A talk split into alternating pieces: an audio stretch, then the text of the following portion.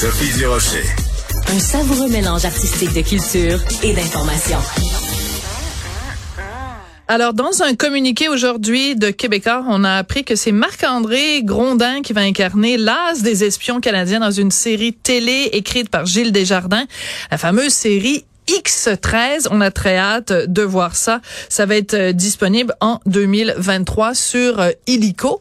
Mais avant de rentrer dans les détails de tout ça, c'est important parce qu'il y a beaucoup de jeunes qui euh, peut-être sont en train de nous écouter et qui disent c'est quoi ça? C'est quoi cette affaire là X13 alors pour en savoir plus sur ce qui est à l'origine de tout ça les œuvres X13 je pensais que c'était intéressant de parler avec Daniel Daigneault le fils de Pierre Daigneault qui a écrit cette série là entre 1947 et 1966 Daniel bonjour Bonjour Sophie.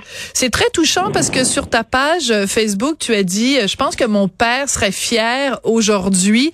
Euh, évidemment, on peut pas euh, se mettre à sa place puisqu'il n'est plus de ce monde, mais ton père a écrit donc dans les années 50, 60 cette série de X13. Présente-nous ce personnage-là. Ben, en fait, le personnage est né de l'imagination de mon père, qui était un, petit gars de 22 ans quand il a écrit son premier extrait. Ah, il était tout jeune. Ben oui, c'était c'était le premier extrait euh, qui a été publié en novembre, mais c'était un rythme assez intense parce que c'était un roman par semaine. Donc c'était hein? des romans de 32 pages qui se vendaient 10 euh, sous, 10 cents et euh, mon père passait 8 à 10 heures facilement pour écrire les romans, les aventures d'X13. On lui avait demandé de créer un héros, l'as des espions canadiens, c'était le surnom de, de X13 qui de son véritable nom s'appelle Jean Thibault. Et euh, ben, mon père avait choisi euh, d'écrire ces, ces romans-là sous le nom de Pierre Sorel. Et euh, je pense qu'à un moment donné, il a regretté d'avoir écrit, d'avoir utilisé ce pseudonyme-là, parce que durant toute sa carrière, ben, ça n'a pas été connu de tout le monde que c'était lui qui était hmm. derrière les aventures d'X13. Et comme lui, il menait une carrière parallèle de, de, de comédien, évidemment, les gens se souviennent peut-être du rôle du père Ovid dans les belles histoires des pays d'en haut. Absolument. Ben, il a, il a joué ce rôle-là de 1960 à 1972. En fait, il a pris la relève euh, de son père qui jouait le rôle à la radio et à la télévision et qui est décédé subitement en 1960. Et on a demandé à mon père de, de, de, de, jouer euh, donc euh, le rôle du père Ovid. Alors, il cumulait son métier de comédien, son métier de chanteur, folkloriste et d'écrivain en faisant non seulement les aventures d'X13, mais aussi il avait créé un autre héros qui s'appelait euh, Albert Brien, qui était un détective. Alors, il y avait de l'imagination, et moi, je me souviens quand j'étais quand j'étais petit, quand j'étais enfant, mon père prenait souvent des notes. Et vraiment, je me souviens, on était allé dans un restaurant chinois à un moment donné. Tu sais, euh, à la caisse, il y avait euh, des cure-dents à la menthe. D'accord. Et là, mon père avait pris un cure-dent puis dit, oh, il dit ça, ça serait une bonne idée, un cure-dent à la menthe mais empoisonné. il s'est servi de cette histoire-là. Écoute, tout était prétexte à lui donner des idées. Et euh, vraiment, il avait beaucoup d'imagination. Mon père avait pas voyagé non plus. Il était pas allé en Europe. Tu sais, à ce moment-là, écoute, 22 ans, là, tu sais. Mm. Euh, donc, euh, il y avait, il y avait beaucoup d'encyclopédies dans, dans son bureau au sous-sol de la maison. je me souviens entre autres d'une encyclopédie là, assez populaire dans à cette époque-là qui s'appelait Pays et Nations. D'accord. Alors, alors souvent, il pigeait là-dedans pour choisir, bon, tiens, l'action du prochain X13 va se passer dans. C'est très drôle. À cet endroit-là. Même s'il n'y avait jamais mis les pieds, donc X13 pouvait, mettons, aller à Pékin où il n'avait jamais mis les pieds là, mais il se basait sur l'encyclopédie. Écoute, euh, quand les gens disent X13, euh, évidemment, il faut comprendre à quel point c'est important parce que on parle de tout ça, donc un espion, un personnage à qui arrive toutes sortes d'aventures, puis qui a un nom de code.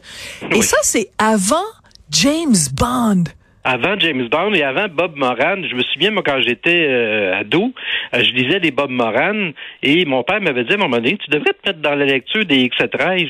Puis euh, j'avais commencé ça. Puis tu sais pourquoi il s'appelait X13? C'est parce qu'à un moment donné, dans l'un des premiers romans, on lui avait dit, ben, votre nom de code va être X13 parce que si jamais vous êtes fait prisonnier et que vous l'ennemi envoie un message, ben, ils penseront pas à écrire IX13, ils vont écrire X tout simplement 13 et on va savoir que euh, finalement le message ne vient pas de vous. ah, c'est bon, c'est ça, c'est pour ça que ça s'écrit IX. Mais la raison Daniel pour laquelle je situe ce contexte-là, c'est que euh, ça avait pris à l'époque une ampleur énorme. Écoute, quand on regarde les chiffres, quand on voit que ça s'est vendu à 28 millions d'exemplaires et quand on sait que bon au Québec euh, aujourd'hui les chiffres étaient peut-être différents à l'époque, mais un livre qui se vend à plus de 5000 exemplaires au Québec, c'est un best-seller. Donc quand on parle de 28 millions d'exemplaires, c'est plus des best-sellers, là, c'est des méga, méga, méga, méga best-sellers.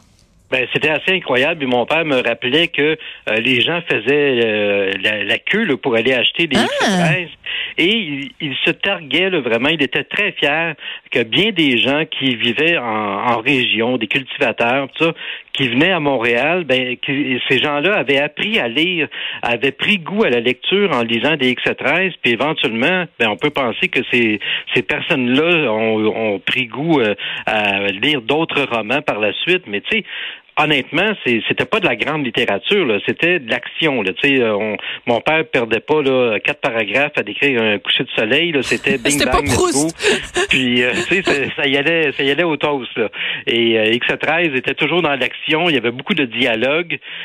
puis quand ça avait pas de bon sens, ben c'est ma mère qui se chargeait de le ramener à l'ordre parce que c'est ma mère qui corrigeait les X13. C'est très drôle. Alors donc elle corrigeait ça. Puis là, quand ça faisait pas, là, quand c'était comme euh, ça n'avait pas de bon sens, ça se tenait pas, ben là, euh, euh, elle prenait des notes, puis elle allait lui porter ça, puis là, il faisait les changements. Puis c'était la même chose quand il faisait ses romans policiers. quand quand ma mère lisait ça, puis mon père allait la voir, puis lui demandait qui tu penses est le tueur finalement. Ben là, elle disait ah c'est un tel, ah ben tu l'as trop deviné facilement, je vais changer quelque chose, ça sera pas lui. Non, ben ça j'adore ça parce qu'il voulait pas justement donc que, que que la solution soit trop facile. Si elle est trop ça veut dire qu'il n'a pas réussi son boulot justement de, de, créer tout un mystère ou de créer toute une toute une énigme. Écoute, euh, c'est vraiment intéressant. Puis euh, bon, on se connaît évidemment Daniel parce que tu es vraiment euh, Monsieur culture, Monsieur chronique culturelle et tout ça, et de se dire que toi tu es le fils de Pierre qui est lui-même le fils de, de donc de, comédien. Donc c'est vraiment ça se transmet de génération en génération. Et quand tu vois ça, de te dire l'œuvre de ton père qui, qui trouve une, une deuxième vie, ça doit te faire un petit velours quand même. Ben vraiment, puis je trouve ça impressionnant. Puis tu sais, quand tu regardes effectivement le nombre de copies vendues, 28 euh, millions d'exemplaires, c'est fou. Et je me souviens quand mon père et moi on regardait des films de James Bond, parce que X13 a été inventé, si tu veux, avant James Bond, le héros de Ian Fleming. Alors quand on regardait des films, mon père souvent se disait, hey Colin, je te dis que ça ferait un bon film avec X13, tu sais. Oh. Il y en a eu un éventuellement avec. Euh, oui, mais c'était humoristique, oui. Ben c'est ça, c'était une parodie. Mais lui aurait aimé avoir vraiment un film d'action mettant euh, en vedette son héros. Eh ben là, j'ai l'impression avec la série euh, de Gilles Desjardins puis Marc-André Grondin, qui est vraiment un choix génial pour incarner le héros. Ben je pense que on va être bien servi là. Tu sais. Est-ce que tu penses que ton père aurait approuvé le choix de Marc-André Grondin? Est-ce que est-ce qu'il y a des ressemblances physiques entre le personnage euh, de, de, de X13 et Marc-André Grondin? Ben oui, euh, oui, euh, sensiblement. Et euh, tu sais, c'est, 13 c'était un gars d'action qui se battait, puis qui était aussi euh, passé maître dans l'art du, du, maquillage, puis de se déguiser. Alors j'ai l'impression, je sais pas si ça va être comme ça dans la série, j'ai hâte de voir, mais tu sais, on peut utiliser euh, Marc-André Grondin et X13 à toutes les sauces. Là. moi, j'ai en pleinement confi j'ai pleinement confiance en Gilles Desjardins qui a fait un travail colossal avec les pays d'en haut. Alors euh, moi, je lui fais confiance et je suis convaincu que les, huit épisodes d'une heure de, la série vont être euh, assez spectaculaires. Merci. Mais je trouve ça très touchant quand tu écris que ton père aurait été fier et toi, tu dois en effet être très fier aujourd'hui de porter dignement le nom de famille Daigneault. Merci beaucoup, Daniel. Ça a été un très bel hommage que tu as rendu euh, à ton père et à son œuvre. Et beaucoup, beaucoup, beaucoup de gens qui ont en effet connu le livre à cette époque-là vont pouvoir se reconnaître dans la série. Merci beaucoup, Daniel, puis à la prochaine Merci Sophie, à la prochaine. Au revoir.